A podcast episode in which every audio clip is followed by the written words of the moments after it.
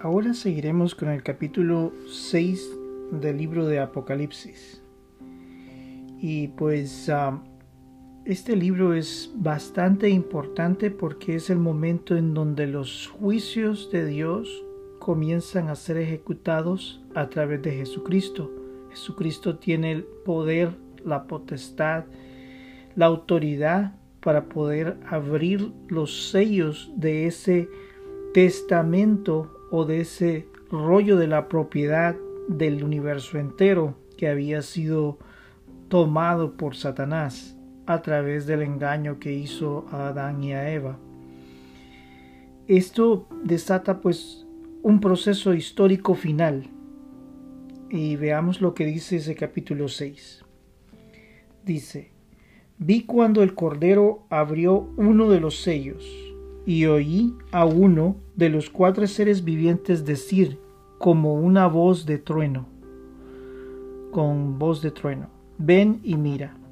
Y miré, y he aquí un caballo blanco, y el que lo montaba tenía un arco, y le fue dada una corona, y salió venciendo y para vencer.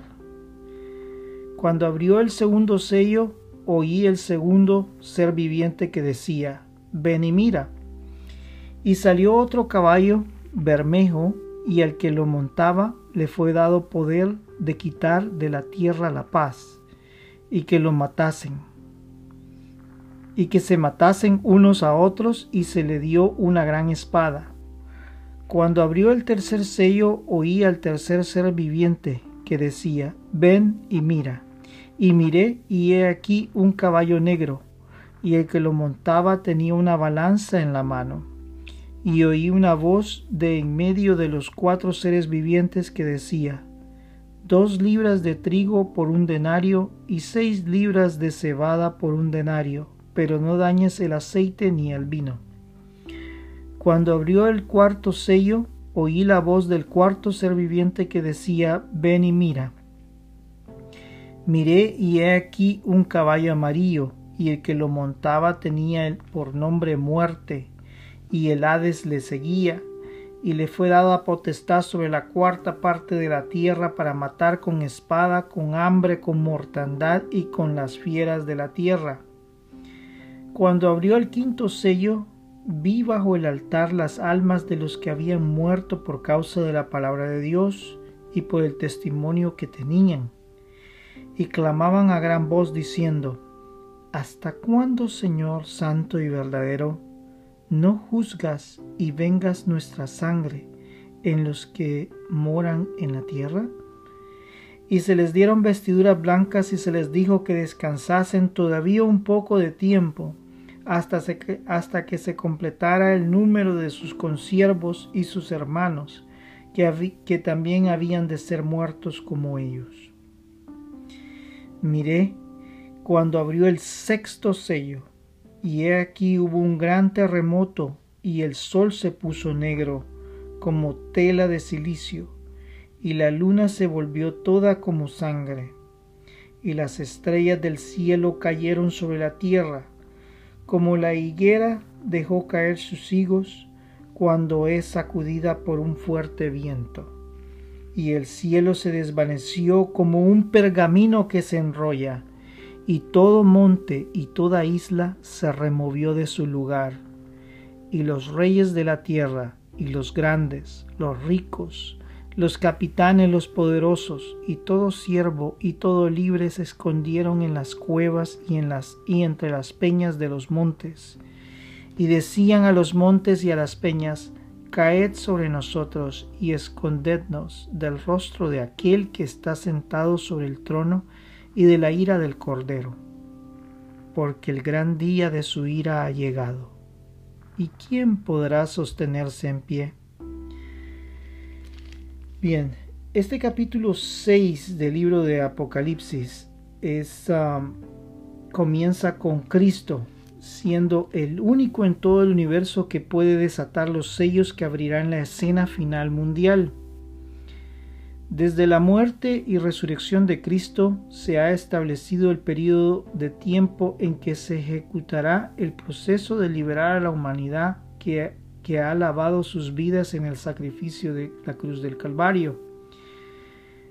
Hay muchos teólogos que acá hacen una referencia, ya entrando a estos, a estos capítulos del, del libro de Apocalipsis, hacen referencia a las 70 semanas eh, del, del libro de Daniel, del capítulo 9 del libro de Daniel. En esta porción bíblica de las profecías se hace mención de varios eventos que describiré a continuación, pero no haré los cálculos matemáticos que muchos hacen, que dicen oh, que este es tanto tiempo y este es tanto tiempo, entonces este es tanto tiempo, porque al final, al final lo que sucede es de que aparece una última semana. Las 70 semanas son 70 semanas en las que Dios le reveló a Daniel en la que la historia iba a ser concluida. Es decir, el momento en que el pecado es destruido, que es al cumplir la semana 70. Entonces, eh, muchos de los personas, aún teólogos o, o, más son personas que comienzan a indagar en, el proceso temporal o el tiempo en que esto ocurre. Y llegan hasta el punto en donde Jerusalén es destruida por los romanos. Esto ocurrió pues allá por el año 70 después de Cristo, si no es que estoy equivocado.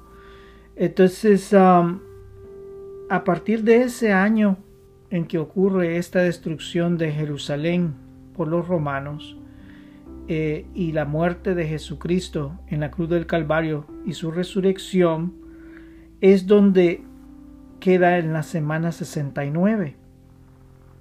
Entonces, la última semana, ¿cuándo es que ocurre?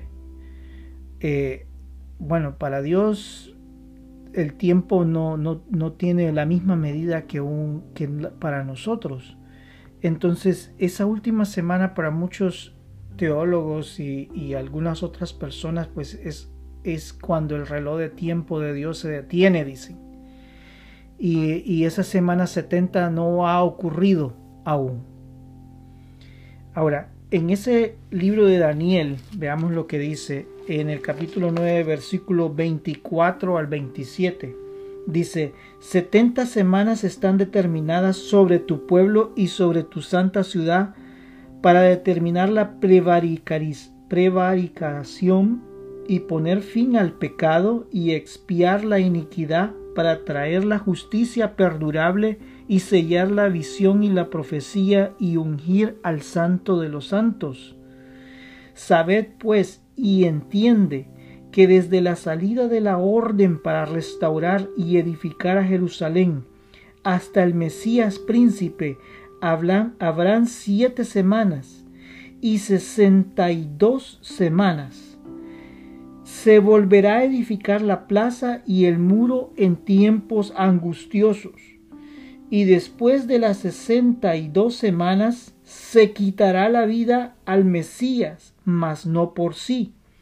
Y el pueblo de un príncipe que ha de venir destruirá la ciudad y el santuario y su fin será con inundación, y hasta el fin de la guerra durarán las devastaciones. Y por otra semana confirmará el pacto con muchos. Este ya es la última semana. Y por otra semana confirmará el pacto con muchos. A la mitad de la semana hará cesar el sacrificio y la ofrenda. Después, con la muchedumbre de las abominaciones vendrá el desolador hasta que venga la consumación y lo que está determinado se derrame sobre el desolador. Setenta semanas han sido destinadas para terminar con el pecado, traer justicia perdurable y sellar las profecías, es decir, poner cumplimiento final de las profecías y ungir al santo de los santos, es decir, el periodo de tiempo divino tiene un final determinado en forma figurativa por las setenta semanas, es decir, un periodo de tiempo que sellará perfectamente el destino de la humanidad y el universo entero. Esto dado por el número 7, o sea, las 70 semanas son, es un número figurativo, pero 70, el número 7 viene a reflexionar en la perfección, en cerrar el destino de la humanidad y el universo entero. La orden dada al ángel Gabriel de llevar el mensaje a Daniel es cuando comienza el reloj divino a contar, es decir, Gabriel, eh, Daniel estaba orando y orando y orando, pidiéndole a Dios que restaurara a Israel, que les ayudara. Ellos estaban exiliados después de la destrucción babilónica de Israel, el, eh, de, de Jerusalén, había sido completamente arrasada entonces Dios determinó, llegó el ángel Gabriel y oyó las oraciones. Dios escuchó las oraciones de Daniel y el ángel Gabriel fue enviado para darle la noticia a él. Entonces le dijo de que determinó que estos saldrían de ese exilio para volver a Jerusalén, la cual sería reconstruida. Desde la reconstrucción a la venida de Cristo como ser humano que nació de la Virgen, eh, en ese momento se determinaron siete semanas más 62 semanas, así es como la menciona en la Biblia.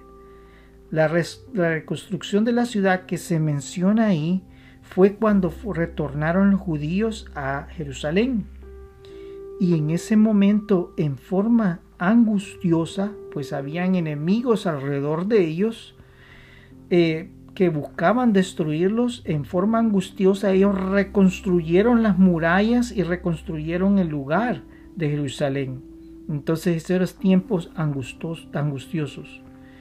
Después de las 62 semanas, recuerden 7 más 62, que como lo menciona la Biblia, Cristo sería muerto e Israel sería destruido nuevamente. Es decir, están mezclados ambos eventos en esa semana 69, en donde Cristo muere y después eh, el, el imperio romano pone sitio y destruye a Israel y al templo de Israel. Ya en la última semana, alguien al anticristo, muchos apuntan al anticristo, realizará un pacto con Israel. Pero a la mitad de esa semana atacará a Israel de tal manera que no podrá adorar a Dios. Será un tiempo de gran aflicción y persecución final. Pero Dios pondrá paro final a las acechanzas satánicas de destrucción y lo derrotará. Véase cómo se está poniendo el tiempo, es decir, la semana 69 se detuvo, al parecer se detuvo, porque la semana 70 es el momento en donde el anticristo trata de formar esa, esa pacto o alianza con, con Israel. Esta es la descripción de las 70 semanas. Para muchos el reloj de Dios se ha detenido en la 69, que ocurre después de la muerte de Jesús y la destrucción de Jerusalén. La semana 70 comenzará cuando Israel entre en paz con todos sus vecinos, pues el anticristo llevará un pacto de paz que en realidad será una mentira satánica. Actualmente Israel está en estado de alerta desde que fue restaurado como nación en 1949 sus enemigos buscan de todas las maneras tratar de destruirlo. Mas sin embargo vendrá alguien que negociará una paz que en forma definitiva llevará a Israel a desarmarse.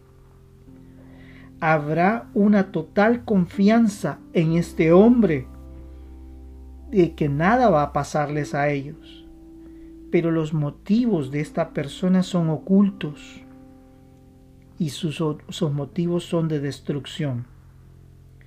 Volvamos al capítulo 6, de, eso es lo que se refiere con lo de las 70 semanas que quería hacer mención porque está mezclado con los juicios divinos que están siendo revelados en esta parte. Ahora volvamos al capítulo 6 de Apocalipsis. Cristo comienza a ejecutar la semana 69. Los siete sellos serán abiertos. Cada sello establece el cumplimiento de un juicio sobre la tierra.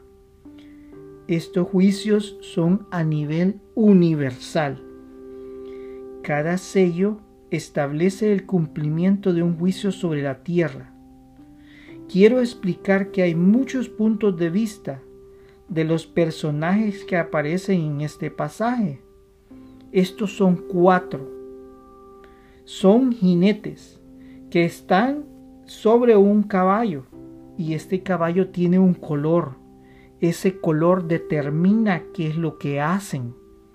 Hay un jinete en un caballo blanco, otro en un caballo rojo, otro en un caballo negro y por último en un caballo de color amarillo. El caballo blanco. Para muchos, algunos teólogos e inclusive teólogos de la antigüedad dicen de que este caballo blanco es el Evangelio, que ha avanzado de manera triunfante sobre el mundo después de la resurrección de Cristo. Es decir, el Evangelio ha avanzado y se está predicando y libera a las personas. Entonces es un hombre sobre un caballo blanco que tiene un arco, no tiene flechas, eh, y, que, y que ha avanzado sobre todo el mundo. Para otros, este es Cristo. Mas, sin embargo, ambas interpretaciones, para mi punto de vista, no son correctas. E inclusive hay ciertos teólogos que así lo dicen también. Debido a que lo que se está abriendo en este momento, cada uno de esos sellos, son juicios, no bendiciones. Cristo aparece más adelante, inclusive no es Cristo, porque Cristo más aparece más adelante en el libro de Apocalipsis en un caballo blanco, pero con distintas características. Este era un hombre con poder que había aparecido ahí, el, eh, eh, Cristo. Cristo aparece con poder en el libro de Apocalipsis, mas sin embargo, este no tiene ni nombre. Este solo es un hombre que está sentado en un caballo blanco, que está venciendo. Ahora, mi análisis es el siguiente. En la historia, el hombre ha tratado por todos los medios de formar filosofías para tratar de gobernar este mundo. Tenemos filosofías distintas ellos han tratado de gobernar de acuerdo a distintas filosofías y se forma la democracia, se forma el socialismo, se forma el capitalismo, después se forman eh, eh, estructuras de gobierno más despóticas y se forma el comunismo, el fascismo, eh, se forman autocracias, se forman teocracias se forman una serie de estructuras filosóficas, es decir, teorías políticas que se están formando y que se han formado a través de los tiempos. Nosotros hemos visto cómo el hombre ha formado la democracia, que se forme acá, que haya un senado, que haya votaciones, eh, una democracia en donde todos puedan ir a votar y puedan ir a decidir quién es el que gobierna hay otros gobiernos que no son así. Hay, eh, como el gobierno comunista, el gobierno comunista pues un solo partido y todos sirven ese mismo partido. Eh, está el capitalismo en donde todos somos como parte de una maquinaria y somos unos pequeños engranes ahí y cuando ya ese engrane ya no sirve pues lo tiran a la basura. Eh, las autocracias, las teocracias en donde los reyes se designaban como declarado por Dios y entonces así se hacía en la antigüedad y ya la iglesia, las iglesias en aquel tiempo estaban invitadas a la proclamación de esos reyes y, entonces se, trataban de formar. Esto con el propósito de que el hombre busca buscar, busca la paz a través del poder humano. Tratan de traer justicia, tratan de traer eh, una, una mejor tierra para la humanidad. Es decir, ellos tratan por todos los medios, a través de todas las filosofías, de tratar de traer la paz y conquistar a la humanidad. Imperios grandes que ayudan a su mismo pueblo, pero vienen a sojuzgar a otros pueblos, las matanzas, es decir, hay una serie de cuestiones que el ser humano ha hecho a través de las filosofías políticas, de, de las estructuras sociales, estructuras políticas, en donde ellos tratan la declaración de los derechos humanos, ellos tratan por todos los medios de traer justicia, paz, confianza, desarrollo. Ellos tratan por todos los medios de hacerlo. Pero todo esto es un espejismo. ¿Por qué? ¿Por qué es un espejismo? Y veamos por qué. Es, es tan interesante como Dios trae la historia a, a este nivel. La historia la va formando de una manera tan estructurada. Para mí este libro de Apocalipsis es una estructura en donde Dios nos va trayendo de lo particular a lo general y después a lo particular. El caballo rojo. Ok, para traer todos estos gobiernos de justicia, de paz, ¿qué es lo que hace el ser humano?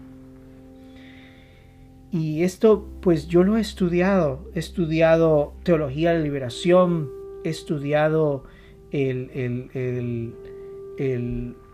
los grupos de derecha, he estudiado centrismo, he estudiado socialismo, pues, y, mi familia pues ha estado involucrada en distintas estructuras de poder e, e inclusive han estado en distintas secciones de ese espectro político. Entonces, ¿qué es lo que hacen para poder establecer estas estructuras de poder? Viene el caballo rojo. ¿Qué es lo que hacen? Tenemos la Revolución Francesa. ¿Qué es lo que hicieron durante ese periodo? Unas matanzas por todos lados. Tenemos el periodo de la Revolución Soviética. ¿Qué es lo que hicieron? para poder lograr esa revolución, unas grandes matanzas. Eh, el capitalismo, eh, quieras o no, o la democracia, ¿qué es lo que hacen? Si tú miras la democracia, ¿qué es lo que hacen? Entre más pueden destruir y sacar los trapos al sol para destruir a su enemigo, lo hacen. ¿Qué es? Es matar. ¿Por qué? Porque estás sacando los trapos al sol y destruir al otro. Estás destruyendo a otras personas. Su estructura a veces esa, son mentiras las que se dicen, se, se utilizan los medios de comunicación masiva para crear ideas que a veces son falsas, que este trae la maldad, que este no trae la maldad, que este aquí, que este allá. Entonces todas estas estructuras de poder vienen a través de ese caballo rojo. Ese caballo rojo pues trata de todas las maneras de tomar control. Para tomar control debe de ejecutar a todos sus opositores o a todos aquellos que no lo quieren deben de ser ejecutadas las órdenes para ser destruidos. El comunismo y el fascismo lo hicieron de manera eficaz, la eliminación de sus enemigos. Solo los mandaron a traer a fusilar y todo. Entonces tú miras ese caballo rojo viniendo encima. Vienen las guerras para expandir el comunismo, para expandir eh, el, fascismo, tienen que haber guerras. Hubieron la Primera Guerra Mundial, la Segunda Guerra Mundial, que, que estuvieron mezclados eh, comunismo y el fascismo ahí luchando entre ellos. Millones de millones de personas murieron y han muerto a través de todas estas guerras. Y esto ha caído en una destrucción de la paz la paz es quitada de la tierra. Viene un hombre y dice, traigo la paz. La ejecuta, pero para ejecutarla tiene que eliminar a todos sus opositores. De manera directa o indirecta. Porque si yo destruyo tu vida como político, he destruido, te he matado. Te va destruyendo poco a poco. Entonces, ellos dicen que traen la paz y al final no hay paz. Y así viene político tras político, rey tras rey, emperador después de emperador, rey tras rey, vienen, como, vienen eh, eh, eh, dictadores, dictador tras dictador y que va a traer la paz. Nada. ¿Por qué? Porque detrás de ellos viene un caballo rojo, la destrucción, la guerra, ejecuciones, tortura. Todos se matan entre sí. Las guerras, destrucciones, traen al otro caballo, que es el caballo negro. ¿Cuánta hambre hay en el mundo debido a las guerras? ¿Cuántas personas mueren de hambre? Pero para formar misiles grandes y enormes que puedan destruir por completo el planeta, sí hay que gastar el dinero en eso, porque tenemos que defendernos. ¿Ves? El caballo blanco viene, la paz viene aquí conmigo, pero detrás de él viene un caballo rojo lleno de muerte para completar sus objetivos. Y después ese caballo negro, donde la inflación y el hambre son traídos. Personas que tratarán de comprar alimento, solo pueden comprar alimento para una persona, pero no para toda su familia. Imagínate el hambre que pasa tantas personas, personas en distintos países del mundo, y no hay esperanza. Vendrá la Organización de las Naciones Unidas y que hagamos este proyecto, sí, mejora. Pero al final las naciones viene otro gobierno y dice, no, yo no voy a ayudar en este, en este fondo para ayudar a las naciones de que están muriendo de hambre. ¿Para qué? Si yo tengo necesidades en mi país. Entonces se, cierra. El hombre, el hombre en su caballo blanco viene declarando, yo soy, yo puedo traer la paz. Pero detrás de él viene ese caballo rojo viene ese, viene ese caballo negro debido a que la guerra, la muerte, la persecución crea más guerra, que crea más maldición sobre la tierra. Y entonces viene creando esa hambre sobre los distintos países. Las guerras han traído muerte y destrucción y hambre. Para reforzar, imagínense, nosotros como seres humanos hemos tratado de hacer lo que Dios a Dios le compete, de hacer la paz. El hombre no le interesan las cosas de Dios, entonces ellos nunca lograrán entender qué es lo que realmente necesitan.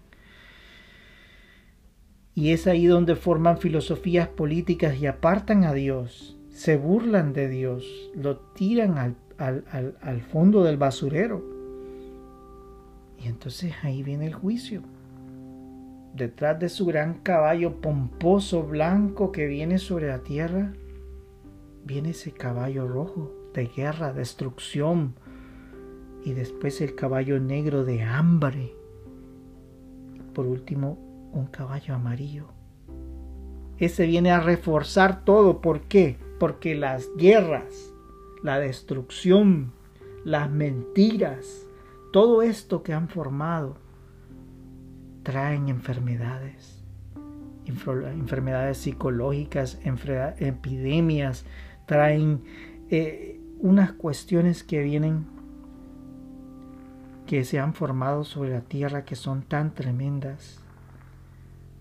Nadie sabe de dónde vienen estas cosas, pero la verdad es de que hay una sola fundación de donde vienen todas estas cosas, y es el pecado del hombre. El pecado del hombre es la que ha traído todos estos jinetes apocalípticos. ¿Ves? Ahora, todo este es el resultado del pecado. Jesús nos ha mostrado a través de los sellos que ningún hombre, hombre podrá poner paz sobre la tierra. Todos los ha, lo han intentado.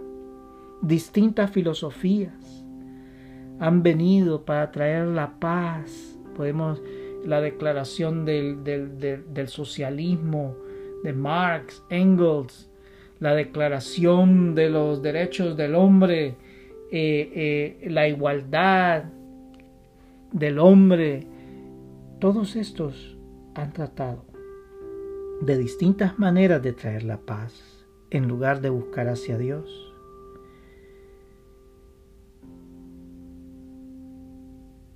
Pero nadie lo ha logrado. ¿Por qué? porque nadie lo puede lograr, porque dentro de su vida existe el pecado, dentro de su vida ellos siguen, no quieren seguir a Dios, ellos siguen el pecado y el pecado destruye. Es por eso es que se desarrolla esto.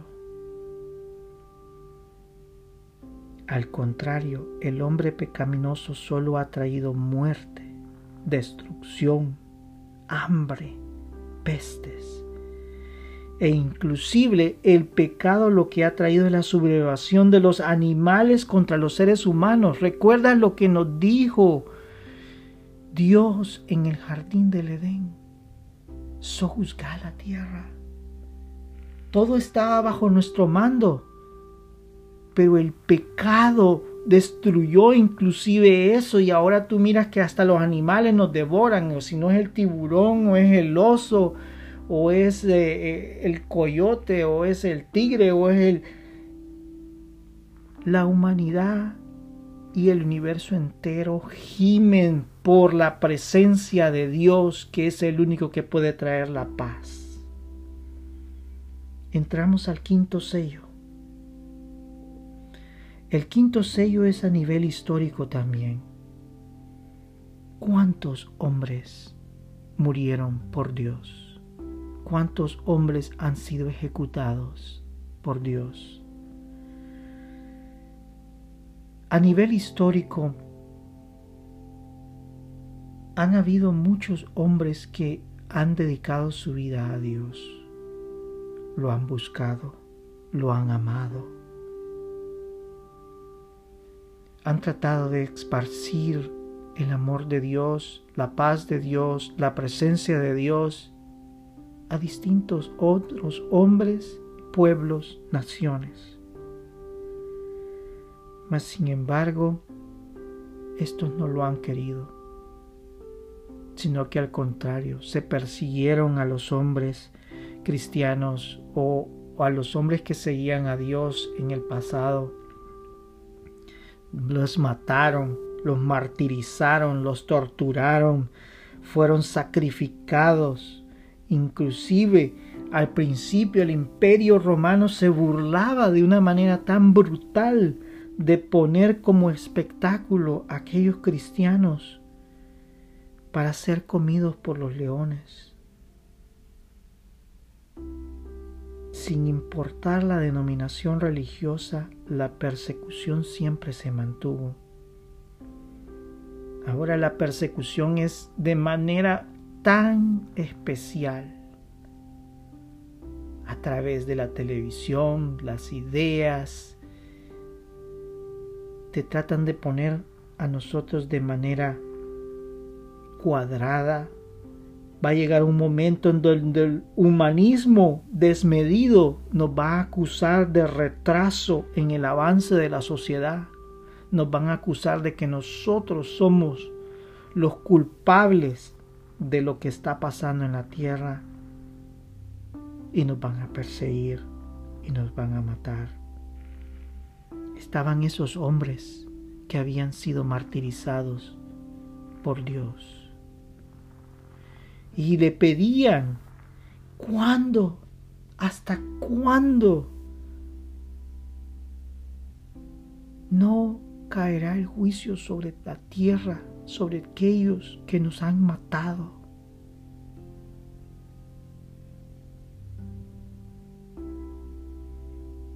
Se les entregan unas ropas blancas de haber vencido, de vencedores a través de la palabra. Y se les dice, aún no. Tiene que ser completado el número de aquellos que van a ser muertos por el Evangelio. ¿Cuándo será ese número? ¿Quién lo sabe? Pero según te recuerdas cuando estudiamos las iglesias, aquella iglesia en donde fueron perseguidos y en menos de unas en menos de 10 días habían muerto 1900 cristianos ejecutados. ¿Cuánto será ese número? No lo dice la palabra. Pero aún no se ha cumplido. Entramos al último sello, ah, no al último, perdón, al sexto sello. Quiero hacer algo acá. Quiero decir algo. El arrebatamiento, nadie sabe cuándo va a ocurrir, el momento ni el lugar, ni tampoco el momento ni el lugar de los hechos que están siendo mencionados acá, que cuándo van a terminar, que cuándo se va a ejecutar esto, que cuándo se va a cuánto es el número de los mártires. Nadie lo sabe. Mas, sin embargo, este terremoto es especial y está relacionado, para mi punto de ver, con el arrebatamiento. Hemos tenido terremotos a través de toda la historia humana. Terremotos en donde han muerto miles y a veces hasta millones, como en el caso de China, que hubo un terremoto, no recuerdo si fue en el año 1200 que ocurrió ese gran terremoto en China. Entonces, o 1500, no recuerdo en este momento, pero sí, terremotos los han habido de manera focalizada, es decir, en un solo lugar. Hemos visto terremotos que han pasado, hemos visto erupciones volcánicas, inclusive hay una erupción volcánica que es muy interesante, que ocurrió durante la época de los años 1300. Esa erupción volcánica fue tan grande que a nivel mundial las nubes de esa, de esa, de esa fumarola o del volcán que salió eh, cubrieron a nivel global y provocó un enfriamiento sobre la tierra. En, en Europa sufrió de, imagínense, dicen de que esto fue un volcán en el área de Latinoamérica en los años 1300 que explotó de una manera horrible, grande. Y eso cubrió a nivel global, afectó a Europa, se perdieron los cultivos, hubo hambruna, hubo muerte, se dice que el sol se oscureció, no había sol en ese tiempo. Imagínate todo esto durante un periodo de tiempo. Y lo peor de todo es de que después de casi al final de esa época, ya después de que había pasado este gran evento que, yo no sé cuánto tiempo duró, si fueron dos o, o, tres años que ocurrió, que duró esto, ya al final de esos años 1300, de los años 1300, en Europa se desató la peste negra. Esto fue debido al origen traído por los marineros que regresaban de las tierras en conflicto que peleaban contra los mongoles. Trajeron la peste negra. Ahora, hay una distinción muy particular de este terremoto. Este terremoto no es focalizado. Este es un gran terremoto que ocurre a nivel mundial. Es un cataclismo mundial. ¿Cómo se va a activar? Pues sabes que hay varias fallas tectónicas alrededor del mundo. Está ese anillo de fuego en el, en el Océano Pacífico. Y pues se ha activado, pero de, por partes, no a nivel general. Entonces, este terremoto mencionado ya al final del capítulo 6 es de gran magnitud que va a provocar, me imagino, la activación de volcanes y eso va a provocar una fumarola sobre la tierra que va a crear todos estos eventos que dicen ahí. Uno es la destrucción de islas, la destrucción de montañas, el cielo dice que se va a cerrar como un pergamino, es decir, las estrellas van a desaparecer. Eso debido a no sé cuánto polvo o humo volcánico subirá sobre la tierra y dice de que la gente va a escapar hacia esas hacia cuevas, hacia montañas, hacia grietas y no importando su estatus social pueden ser reyes, pueden ser eh, eh, siervos, pueden ser libres, puede ser este, puede ser lo otro, todos van a escapar hacia las cuevas y en vez de pedirle perdón a Dios, ¿qué es lo que van a hacer? Van a pedir que las peñas los cubran, que los maten esas peñas. Veamos lo que dice ahí. Y dice, y decían a los montes y a las peñas, caed sobre nosotros y escondednos del rostro de aquel que está sentado sobre el trono y de la ira del cordero, porque el gran día de su ira ha llegado y quién podrá sostenerse en pie. Es un terremoto a nivel global es un evento tremendo que va a ocurrir. Y este evento que va a ocurrir va a comenzar a formar el momento más difícil de la tierra porque va a abrir y desencadenar la aparición del anticristo. Pero a la vez veo algo. Este, después de este evento, ocurre algo en el capítulo 7, que no quiero entrar en detalle, pero el capítulo 7 está formado por dos partes. Una, después de este gran terremoto, el capítulo 7 aparece los 144 mil sellados. Y después aparece la multitud vestida de ropas en blanco en ese mismo capítulo. Yo quiero decir de que el orden Dios siempre ha sido un Dios de orden. Y este libro está formado en un orden. Para muchos teólogos, este no es un libro ordenado y no existe secuencia en los eventos. Pero para, para mi punto de vista, y quiero que reflexiones, para mi punto de vista, este lleva un orden. Fíjate, después de un gran terremoto, ¿qué es lo que ocurre? Personas desaparecidas edificios destruidos. Hay una, una destrucción total. Yo me acuerdo que en el 86 trabajé en un grupo de la iglesia que su misión era ir a buscar a hermanos que habían que estaban en un lugar que había sufrido un poderoso terremoto. La función nuestra era ir a buscarlos eh, eh, averiguar si estaban vivos primero. Segundo, averiguar cuál era su estado, si, si estaban en pie o si estaban hospitalizados. En realidad no encontré a nadie en hospital, sí encontramos gente viva, pero que sus casas habían sido destruidas. La iglesia había abierto un fondo y a la vez había abierto las puertas de la iglesia para comenzar a buscarles a estas personas un lugar donde vivir para mientras. A la vez se había el grupo de iglesias evangélicas en ese lugar había desarrollado, eh, eh, habían buscado eh, voluntarios médicos para comenzar a distribuirlos en estos lugares. Se comenzó a colectar medicinas también y, y a comenzar a buscar a estas personas.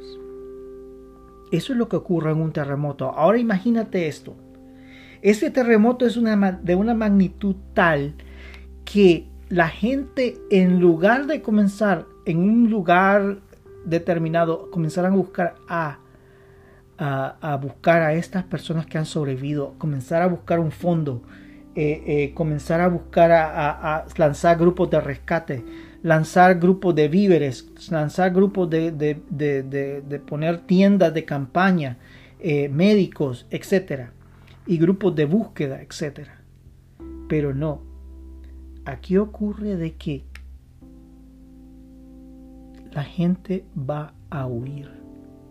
De tal magnitud es el terremoto que la gente va a huir. Que los cielos se van a ocultar, que las estrellas van a caer. Es decir, hasta meteoritos van a caer.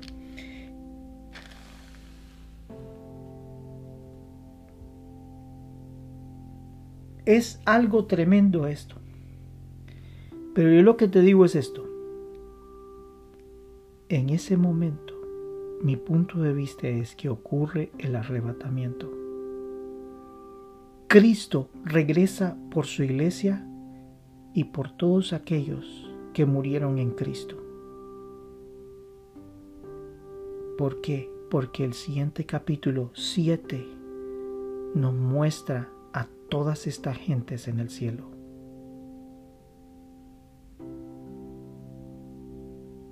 ¿Ves? Todas las gentes están en el cielo. Cristo regresa para llevarse a su iglesia. Nos viene a sacar de este planeta en donde los juicios finales han sido desatados.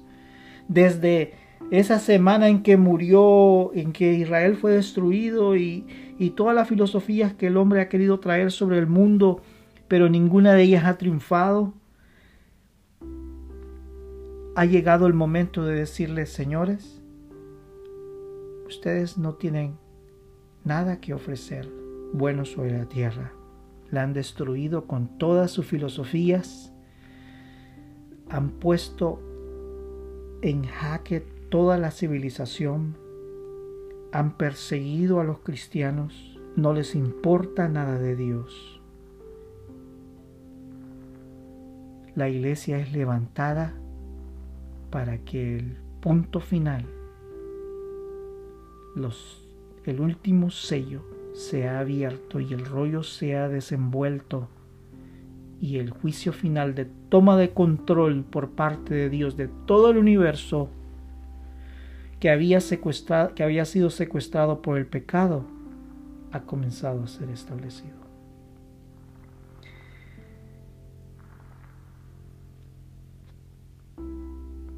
¿Qué tenemos que hacer? Como cristianos, esperar en Dios, esperar y ser confiados.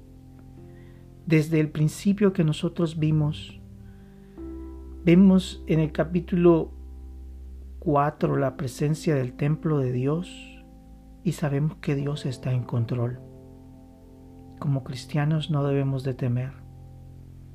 Dios está en control. Sabemos que el hombre por todos los medios, con todas sus filosofías, con toda su buena voluntad, ha tratado de poner paz en la tierra, mas sin embargo no hay paz. Han puesto una organización de Naciones Unidas para tratar de buscar la paz. No la han logrado. Han habido tantas guerras, tanta matanza. No han logrado parar nada. Y vean hoy cómo estamos con los distintos conflictos. Aún existe el conflicto entre este y oeste. Y así seguirá.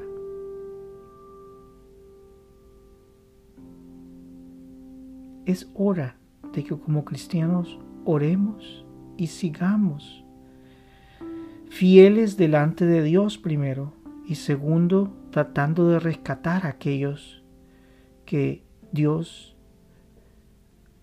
nos permita rescatar. Esperemos en Dios, porque Él tiene control de todo y su iglesia espera de Él. Oremos. Gracias Padre Santo por las bendiciones que tú nos diste en esta semana. Tú eres poderoso Dios. Tú tienes control de esta tierra. Padre, sabemos que el hombre pecaminoso ha tratado de poner paz, paz sobre esta tierra. ha traído filosofías de distinta índole, pero ninguna de ellas ha traído paz, sino que al contrario, muerte, destrucción, hambre, enfermedad, eso es lo que han traído. Padre, solo tú puedes traer la paz a esta tierra. Oramos para que tú seas complementando y trayendo la paz verdadera a esta tierra, Señor. Tú eres todo, Señor. Tú moriste en la cruz del Calvario. A ti sea la honra y la gloria por los siglos de los siglos, Señor. Porque tú nos diste libertad, porque tú nos diste paz, porque tú nos volviste templos y moradas del Espíritu Santo, porque tú eres nuestro Dios. Padre, gracias Señor por ese sacrificio, porque tú has amado a tu iglesia y a tu pueblo, Israel, porque tú has amado a ambos, porque nos elegiste para hacer luz en las naciones. Padre, ayúdanos. Ayúdanos a seguir emitiendo esa luz. Que las iglesias, Señor, puedan seguir predicando tu palabra a pesar de la persecución que se, que se muestra al fondo, en el firmamento, al fondo. En ti hemos confiado, Dios. Sabemos que tú nos proteges y tú nos amas, que tú eres todo, Señor. Padre, alabamos tu nombre, alabamos tu nombre. Tú eres grande y maravilloso, Señor. Te damos la honra y la gloria a ti, Señor. Que derrámete tu Santo Espíritu a los que me escuchan, Señor. Trae paz en sus corazones, trae firmeza en sus corazones, trae, trae paz, la paz que necesitamos, Señor. No la paz que da el mundo, o la paz que habla de un presidente a otro presidente en las Naciones Unidas. No. La paz verdadera que la traes tú, Señor. Derrama de tu Santo Espíritu. Aquellos que necesitan, que tienen necesidades económicas, bendícelos, Padre Santo. Tráeles bendición económica a sus vidas. Aquellos que no tienen alimento, provéeles alimento aquellos que están siendo perseguidos, protégelos, Padre Santo, libéralos. Aquellos de los que se burlan, Señor, aquellos que, que son burlados porque son cristianos, Señor, Padre Santo, defiéndelos. Aquellos que están en prisiones, libéralos, Señor. Aquellos cristianos que están en prisión aquellos cristianos que están sufriendo ataques del enemigo en el nombre del Señor Jesús, a través de tu nombre, que sea desatados tus ángeles, Señor, que combatan estas huestes demoníacas, Señor. Bendito sea tu nombre, Señor. Tú eres todo, Señor. Tú eres nuestro Padre. Tú eres nuestro amor. Tú eres nuestra confianza, Señor. Alabamos tu nombre. Gracias por darnos esta revelación, Señor, porque nos das esperanza. Nos das esperanza en medio de este mundo de conflicto, en este mundo donde está puesto un juicio, en este mundo donde el enemigo lo usa para poder matar, destruir, engañar, para poder mostrar filosofías falsas, Señor, donde no podrán traer la paz sobre la tierra. Bendito Señor, te damos gracias porque nos das confianza. Gracias te damos por todo, Señor. Protégenos esta semana que viene, que tus ángeles nos guarden, Señor. Que tu bendición esté sobre nosotros, Señor. Y defiéndenos. Defiende nuestra mente, defiende nuestro corazón ante las desechanzas del enemigo que podamos cuidar este templo y morada tuya, Señor. Que nuestro pensamiento esté centrado en ti, en todo momento, en todo lugar, cuando nos acostemos, cuando estemos trabajando, que nuestra mente esté centrada en ti, Señor. Ayúdanos, Señor. Oramos por los pastores, Señor, por todos aquellos que predican tu palabra, para que los protejas y los bendigas. Te damos gracias por todo, Señor. En el nombre de Cristo Jesús oramos. Amén y amén.